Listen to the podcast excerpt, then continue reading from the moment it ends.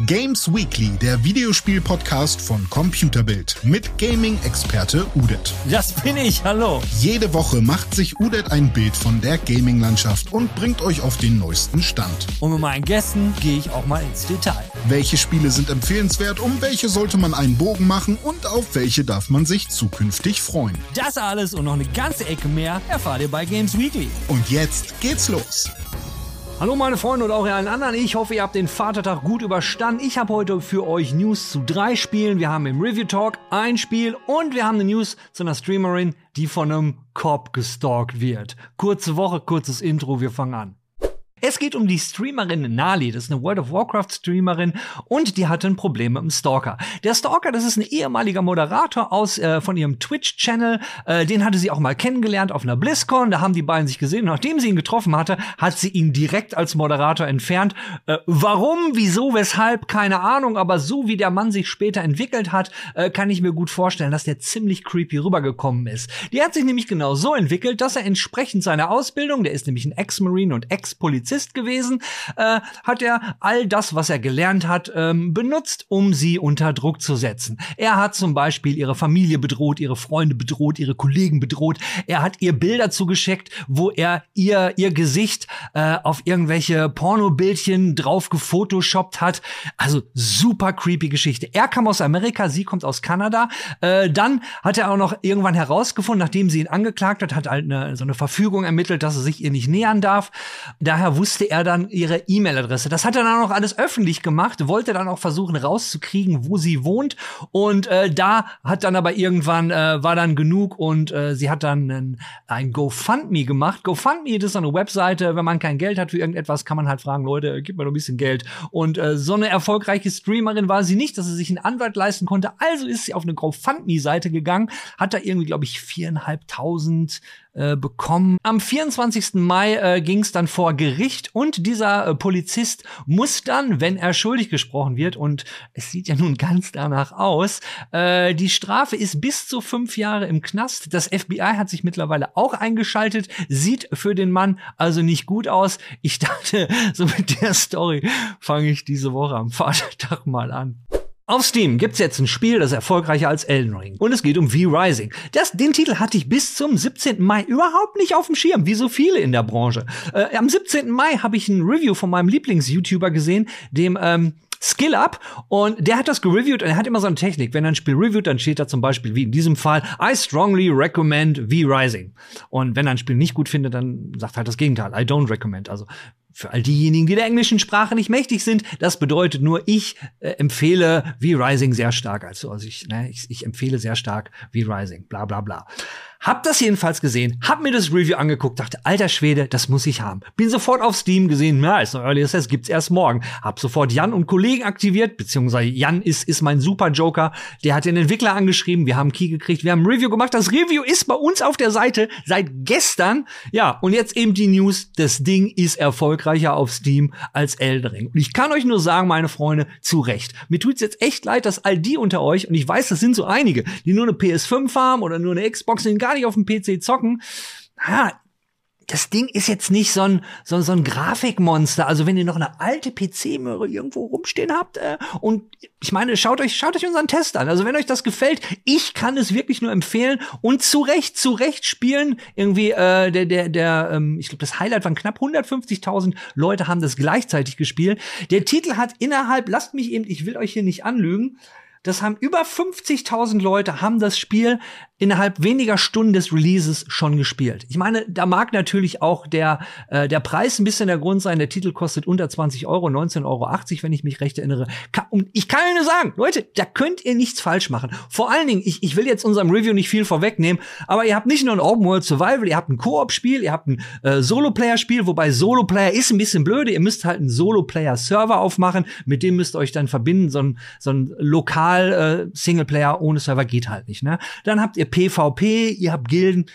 Der Hammer. Schaut's euch an. Nur an dieser Stelle wollte ich mal gesagt haben, ne, auch so ein kleines Studio kann so einem riesen Monsterstudio wie Elden Ring mal die Butter von Brot, vom Brot nehmen. Ist, ist, ist auch mal eine, eine schöne Geschichte. So ein bisschen David gegen Goliath, ne? Oder Helmut gegen, keine Ahnung. Wir, wir, wir reden mal über das nächste Spiel. So bei der Themensuche diese Woche bin ich auf ein Spiel gestoßen, da habe ich so gedacht, Was? Was ist das? Das Spiel heißt Mu-Länder. Mu wie eine Kuh, Länder, also wie Mondländer, aber wie Mu wie halt eine Kuh macht. Und in Kühe kommt es auch vor. Also es ist ein 2D-Adventure-Plattformer und ihr habt halt so ein Raumschiff und mit dem Raumschiff fliegt ihr rum und ähm, kämpft auf dem Mars. Ja, ganz am Anfang sagt so ein Typ, ja, das ist der Mars. Äh, kämpft ihr gegen alle möglichen Gegner, inklusive den majestätischen Kreaturen namens Kühe. Und es gibt Kühe in allen möglichen Daseinsformen. Und ihr müsst irgendwie an, an, die, an die mächtigen Kühe, The Mighty Cow, kommen und ähm, ihr müsst die Milch von den Kühen irgendwie wieder kriegen. In dem Moment habe ich dann gedacht, was ist das? Ist das, ist das ein Spiel, was von der Milchlobby produziert wurde?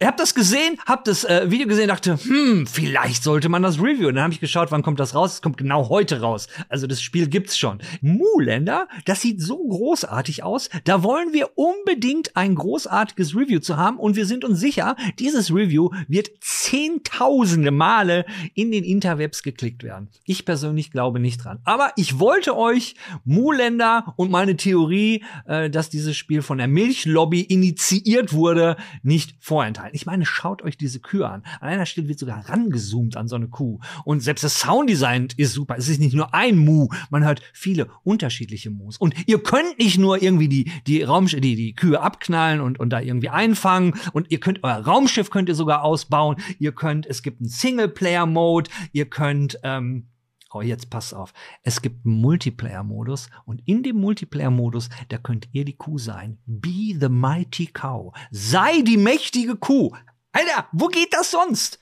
Ich glaube, es gab mal so ein. Egal, das geht sonst nirgendwo. Wir reden jetzt über ein anderes Stardew Valley-like Spiel und zwar um ein chinesisches Stardew Valley-like, was im April eigentlich schon rausgekommen ist, aber ich habe jetzt erst davon gehört und dachte mir so, hm, passt gut, wollte ich euch mal vorstellen. Es geht um Immortal Life. Ist äh, ein Steam-Titel, ist auch noch im Early Access. Seit April ist das im Early Access und ähm, optisch muss ich sagen, sieht ganz knuffig aus und es ist mal ein bisschen was anderes als diese Stardew, äh, Stardew, Stardew Valley Nummer, weil hier ist es so ganz am Anfang des Spiels geht halt äh, damit los, dass ihr so einer, so einer Gartensekte oder Gardening-Sekte oder so einer Sekt beitretet. Und äh, das ist alles so ein bisschen in der chinesischen Mythologie behaftet, ja. Äh, und ganz am Anfang, also ihr seid eine Sekte und da, das hängt dann auch immer damit zusammen, ihr habt auch Superkräfte. Also ihr, ihr pflanzt nicht nur und macht irgendwelche Freundschaften in, da in eurer Sekte, sondern ihr kriegt dann auch Superkräfte. Du, ne? Und so, so geht es im Grunde genommen los. Und es kann halt direkt so, hey, ne, Meister, bring mir was Gutes bei. Aber dann, ne, Disaster Strucks und es kommt eine Katastrophe und eure Stadt wird komplett kaputt gemacht und da geht dann das Spiel auch erst los. Ihr müsst natürlich alles wieder aufbauen. Und dann eben alles im chinesischen, sieht halt im asiatischen Grafikstil, der teilweise die Charaktere, finde ich, die sehen echt hübsch aus. Äh, die Hintergründe sind so ein bisschen meh, ja, also ich, ich finde den Stil, also es passt halt, es ist stimmig, aber sieht teilweise die, die Hintergrundgrafiken, die Texturen sind dann so ein bisschen, sind so ein bisschen verwaschen, wie so, so hingerotzte Aquarellfarben. Aber hey, vielleicht war das eine Designentscheidung, weil ob, es passt, aber ich finde, sieht nicht so schön aus. Aber genug über die Grafik gelabert. Was macht ihr in dem Spiel? Ja, ihr baut wieder auf und da geht's dann halt los mit direkt äh, Pflanzen, Gardening, Aufräumen. Ihr äh, geht in den lokalen Shop, holt euch irgendwelche Samen, baut die dann wieder an, verkauft die für viel mehr Kohle. Ähm, und natürlich, was ihr auch noch machen müsst, ihr arbeitet an den Beziehungen. Das läuft im Grunde genommen genauso wie in allen anderen Stardew Valley-like Spielen. Ihr quatscht mit den Leuten, findet raus, was sie mögen, macht ihnen dann ein paar Geschenke, macht ihnen dann den Hof und dann könnt ihr sie vielleicht irgendwann auch heiraten, weil darum geht's dann ja auch immer. Äh, wie in Stardew Valley könnt ihr auch kochen und solche Geschichten, die gibt es halt alles auch. Und es gibt auch äh, Kämpfen in Dungeons und solche Klamotten. Wobei da ist das Kämpfen wie üblich in diesen Titeln ziemlich rudimentär. Das heißt, ihr einfach immer nur Linksklick, Linksklick, Linksklick und das ist schon das ganze Kämpfen.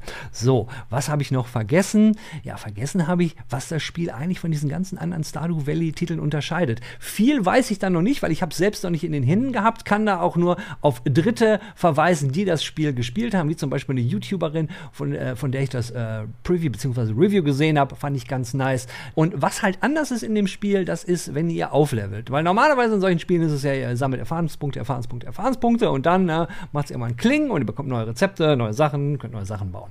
Äh, das ist da ein bisschen anders. Ihr kriegt auch eure Erfahrungspunkte, aber bevor ihr aufsteigen könnt, müsst ihr so eine sogenannte Challenge machen und die Challenges sind im Grunde genommen ja so ein großer Raum, da kommen dann mehrere Gegnerwellen, die müsst ihr dann besiegen. Wenn ihr am Ende noch lebt, dann habt ihr die Challenge gewonnen, gewonnen, gewonnen, gewonnen und könnt in den nächsten Level aufsteigen.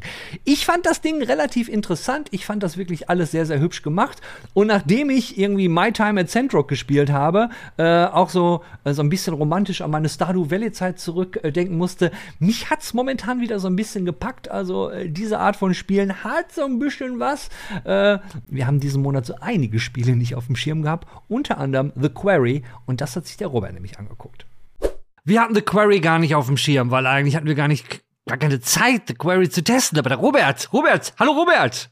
Hallo Robert. Der, der Robert, der hatte nämlich Zeit, der hatte Bock und er hat sich eh auf The Quarry gefreut. Ist das so, Robert? Das war, äh, ja, auf jeden Fall. Ich, Robert? Äh, äh, äh, das ist ja von den Supermassive Games, die haben ja schon Until Dawn gemacht und ich hatte halt mal wieder Bock auf so ein cooles, oldschooliges äh, Horrorspiel. Und deswegen habe ich mich sehr auf The Quarry gefreut und äh, natürlich auch auf den Cast, der da mit dabei ist. Aber dazu kommen wir ja gleich.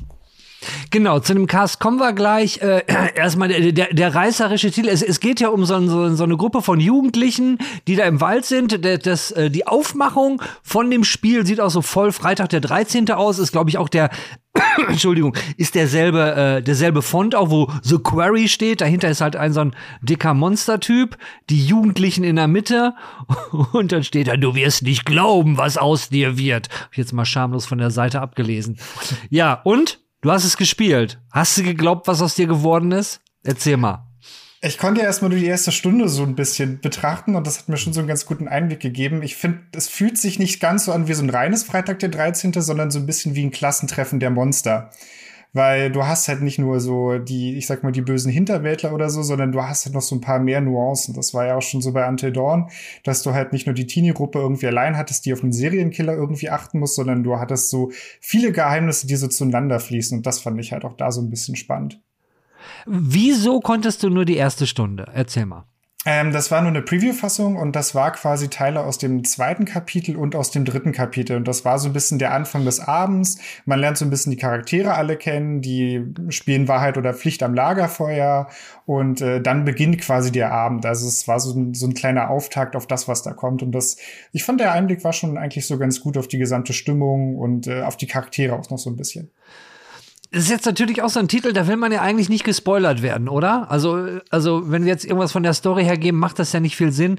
Deswegen erzähl doch mal so ein bisschen, wie ist denn das technisch so rübergekommen? Wie ist der Cast? Äh, waren die glaubwürdig? Wie hat sich das so gespielt? Ähm, also es ist natürlich sehr wie Until Dawn. Das heißt, man hat relativ wenig Interaktion, viel Quicktime-Events. Das kann man aber auch ausschalten. Und man kann sich dann noch zurücklegen und man hat eher so einen spielbaren Horrorfilm, sage ich mal. Also wenig Interaktion und wesentlich mehr Film einfach, die so mit dabei ist. Man hat, wie gesagt, diese Quicktime-Events, womit man so einige Entscheidungen treffen kann. Man kann sich aber auch in einigen Arealen so ein bisschen umgucken. Man hat dann so ein abgestecktes Gebiet, wo es dann Collectibles gibt, die für die Story auch noch dann wichtig werden könnten. Und das ist alles, sage ich mal, eher sehr seichtes Gameplay. Man lehnt sich eher so ein bisschen zurück, hat trotzdem immer so ein paar Schockelemente mit dabei. Und technisch hat es erstmal einen guten Eindruck gemacht. Es gab jetzt auch so ein paar Schusspassagen. Ähm, und die waren tatsächlich auch ganz gut. Ich hatte so ein bisschen Angst. Ich habe es einmal mit Controller probiert und mit Maus und Tastatur. Und da war das schon wirklich ganz gut für die Art von Spiel. Und grafisch ist es natürlich, man hat keine Open World, die man animieren muss. Das heißt, man kann sich mehr auf die Charaktere fokussieren. Und die sahen richtig gut aus. So zumindest so bis hier, wo man mich sieht. Ich fand, die Gesichter sahen alle wirklich aus wie die echten ähm, Darsteller und Darstellerinnen. Mhm. Ähm, ich fand aber, die Arme waren so schlaksig. Also es gibt halt eine so eine Geste, so eine Salutgeste, die macht halt der, der eine Charakter ähm, zweimal hintereinander quasi schon fast. Und das sieht halt bei beiden Malen einfach jetzt nicht so cool aus, aber der Rest ist wirklich so ein bisschen sehr, sehr gutes Filmfeeling und auch die Umgebung sah grafisch sehr gut aus. Äh, hat mich jetzt ein bisschen gewundert. Ich habe, wie gesagt, ich habe äh, das, das, äh, den, den YouTube-Trailer gesehen, ein paar Screenshots. Ich fand die ja, vielleicht bin ich auch ein bisschen überkritisch, was die Gesichter angeht. Die hatten so, so einen leicht künstlichen Eindruck. Aber hey, du, ich hab's nicht gespielt, ich habe nur Videos gesehen. Äh, da, da vertraue ich mal deiner Meinung. Äh, wo du gesagt sagst, Quicktime-Events, das erinnert mich äh, bei Until Dawn, da etwas war etwas äh, eben nicht so quick, wie es hätte sein sollen oder wie es besser gewesen wäre. Und das war das Laufen, weil teilweise die Charaktere in Until Dawn waren ja doch arg langsam. Also ich, ich, ich erinnere mich in Until Dawn, dass man wirklich so, oh mein Gott, kann kannst du bitte mal, weil man läuft ja an manchen Stellen durchaus ein, zwei Mal und mehr vorbei. War das da anders? Nee, das ist da leider auch so. Also man muss sich so ein bisschen Zeit nehmen. Es baut auch ein bisschen Spannung auf. Was ich okay. auch so ein bisschen abträglich von der Spannung fand, ist der Einsatz von Musik. Die Indie-Musik, die da gespielt wird, ist alles ganz nett, so ein bisschen Lagerfeuermuck und so. Aber ich fand sie dann doch teilweise sehr unpassend und sehr oft eingesetzt und sehr laut auch einfach. Gut, das kann man runterschalten, aber es war leider nicht so, ich hätte noch so ein bisschen mehr Horror-Feeling gewünscht, so in den Passagen. Ähm, was, was, was so das Horror-Feeling angeht, ich muss noch mal zurückkommen auf die, auf, auf, auf die, äh, auf, auf das Schießen. Äh, wie, wie war das denn umgesetzt? Ist das so Third Person, äh, wie du da schießt? Ähm, findest du unterschiedliche Waffe? Wie, wie sehr wird da ins Detail gegangen? Ähm, das ist wirklich sehr rudimentär. Man bekommt von der Story quasi nur eine Waffe in die Hand gedrückt. Das heißt, man kein, kein Waffenrad oder sonstiges, sondern man hat jetzt, okay, jetzt ist der Moment, wo du schießt. Okay. Und so ist das nur, und das Schießen ist auch sehr rudimentär. Man hat kein Fadenkreuz, sondern eine Taschenlampe, die vorne an dieser Schrotflinte dran ist. Und da muss man ungefähr hinschießen. Die Sache ist, wenn auch da, wenn man daneben schießt, ist das Spiel nicht vorbei, sondern es kann doch mal so einen anderen Weg öffnen, was ich wiederum ganz spannend finde. Also selbst der Verlust oder wenn man halt, sage ich mal, irgendwo failt, treibt trotzdem die Story voran. Äh, äh, apropos Failen, ähm, das Spiel wird ja auch so ein bisschen darauf vermarktet, hey, jede deine Entscheidung, ne, super wichtig und es ist dann wieder ein komplett anderes Ende. Ähm, hast du da oft so die Erfahrung machen können, jetzt hab ich, bin ich immer gescheitert, konnte wieder von vorne anfangen, quasi so ein bisschen Geschmack darauf, wie komplex das ist? Ich meine, davon abgesehen, du warst ja nur in diesen zwei Kapiteln. Ja, da habe ich auch leider nur so ein bisschen Nuancen mitbekommen. Also es gibt, sage ich mal, so große Entscheidungen, so große Wege, die halt wirklich so den, den Lauf der Story so ein bisschen mehr verändern. Da konnte ich noch nicht sehen, welche Auswirkungen das genau hat. Und das andere waren eher, ich sag mal, so kleine Nuancen, wie so ein Gespräch anders verlaufen kann. Also wie du Charaktere anders mitbekommst. Aber teilweise hatte das die gleichen Outcome. Also ich hatte so eine Verfolgungsszene, wo ich äh, mich entscheiden konnte, okay, kletter ich jetzt mit einem Quicktime-Event schnell auf einen Baum oder renne ich einfach weiter und im Endeffekt hätte diese Baumsequenz die Szene nur ein bisschen verlängert, aber jetzt nicht wirklich anders gemacht oder denn das, was am Ende rauskommt, nicht anders gemacht. Und das war auch so ein bisschen Kritikpunkt bei, bei Until Dawn. Es wird ja so mit diesen ganzen Möglichkeiten so ein bisschen gespielt, aber es ist halt dann eher so, es ist eine andere persönliche Erfahrung, aber trotzdem bleibt das Spiel so in seinen festen Bahnen, sage ich mal. Äh, wenn wir jetzt mal so den Vergleich zu Until Dawn machen, du hast gerade, ich meine, was heißt du, wir haben ja eben schon so ein paar Sachen rausgefunden. Mal angefangen von dem Laufen, was noch genauso ist wie vorher. Du hattest jetzt noch mal was angesprochen, äh, was auch jetzt mehr oder weniger nicht verbessert wurde. Wie hat sich das Spiel denn seitdem entwickelt? Äh, ist, es, ist es eine Evolution? Ist es besser geworden? Oder ist es im Grunde genommen, ja, quasi äh, das, dasselbe Rezept nochmal? Ich würde ja sagen, ist dasselbe Rezept so ein bisschen nochmal. Ähm, ich bin natürlich gespannt, wie sich die Story entwickelt. Die fand ich ja schon bei Ante Dorn eigentlich relativ gut und die war auch wendungsreich. Ich hoffe, das ist da auch so. Die Gesichtsanimation, also grafisch hat sich natürlich so ein bisschen, finde ich, was getan. Und zu den Gesichtsanimationen, ich habe es einmal auf Deutsch durchgespielt und einmal auch auf Englisch. Und auf Englisch wirkt das Ganze noch mal ein bisschen besser, weil die ganzen Lippen so ein bisschen synchroner sind. Und das ist, wirkt auch allgemein, finde ich, so ein bisschen besser als bei Until Dawn. Und ich muss aber sagen, es ist doch sehr ähnlich. Es gibt auch eine Mechanik mit Collectibles, die so ein bisschen wie so eine Vision hervorrufen. Und das gab es zum Beispiel auch schon bei Until Dawn. Das wurde also da auch so ein bisschen schon übernommen. Das ist alles dann doch sehr ähnlich. Also es ist eine Art Fortsetzung, die viel von der ursprünglichen Formel behält. Aber gut, es, es ist ja noch ein Preview. Also wurde denn der, da, da was versprochen, wo, wo jetzt, also dass das Hoffnung auf äh, neue Impulse setzt. Aber ich meine, gut, man muss sich natürlich auch fragen, wenn sie schon ein Preview-Event machen, sollten sie erstmal das Neue zeigen. Äh, oder wurde da irgendwas angekündigt? Äh, Gibt es da noch etwas, was wir da berichten sollten? Ähm, ja, das ist halt so ein bisschen schade, weil das, was neu war, ist zum Beispiel dieser Directors Mode. Ähm, den konnte ich leider nicht anspielen. Das ist zum Beispiel so, dass du dich wirklich komplett zurücklehnen kannst und für die Charaktere in bestimmten Situationen so bestimmte äh, Charaktereigenschaften festlegen kannst. So, die Person unter Druck arbeitet die so und so und dann kannst du es quasi für dich ablaufen lassen. Also wirklich komplett zurücklehnen und wirklich mhm. komplett diesen Film mehr erleben. Und das konnte ich halt leider noch nicht austesten. Das hätte mich mal wirklich interessiert, weil dann wäre es so ein bisschen, mich hat so ein bisschen an Night Trap erinnert, so ganz leicht. Ähm, aber ähm, das war leider in der Preview-Version Version noch nicht dabei. Da konnte man wirklich nur das, das Normale und so ein bisschen die an den Quicktime-Events rumstellen, dass man die auf automatisch stellen kann und die automatisch ablaufen. Aber jetzt von den neuen Modi konnte ich leider noch nichts ausprobieren. Okay.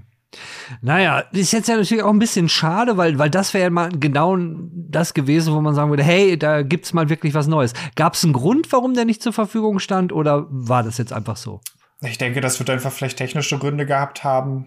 Das ist okay. auch vielleicht äh, von der Größe, dass es waren jetzt irgendwie so, glaube ich, so um die 50 Gigabyte, die ich runtergeladen habe. Ich denke, das komplette Spiel wird dann wahrscheinlich so das vier- bis fünffache, könnte ich fast schätzen sein.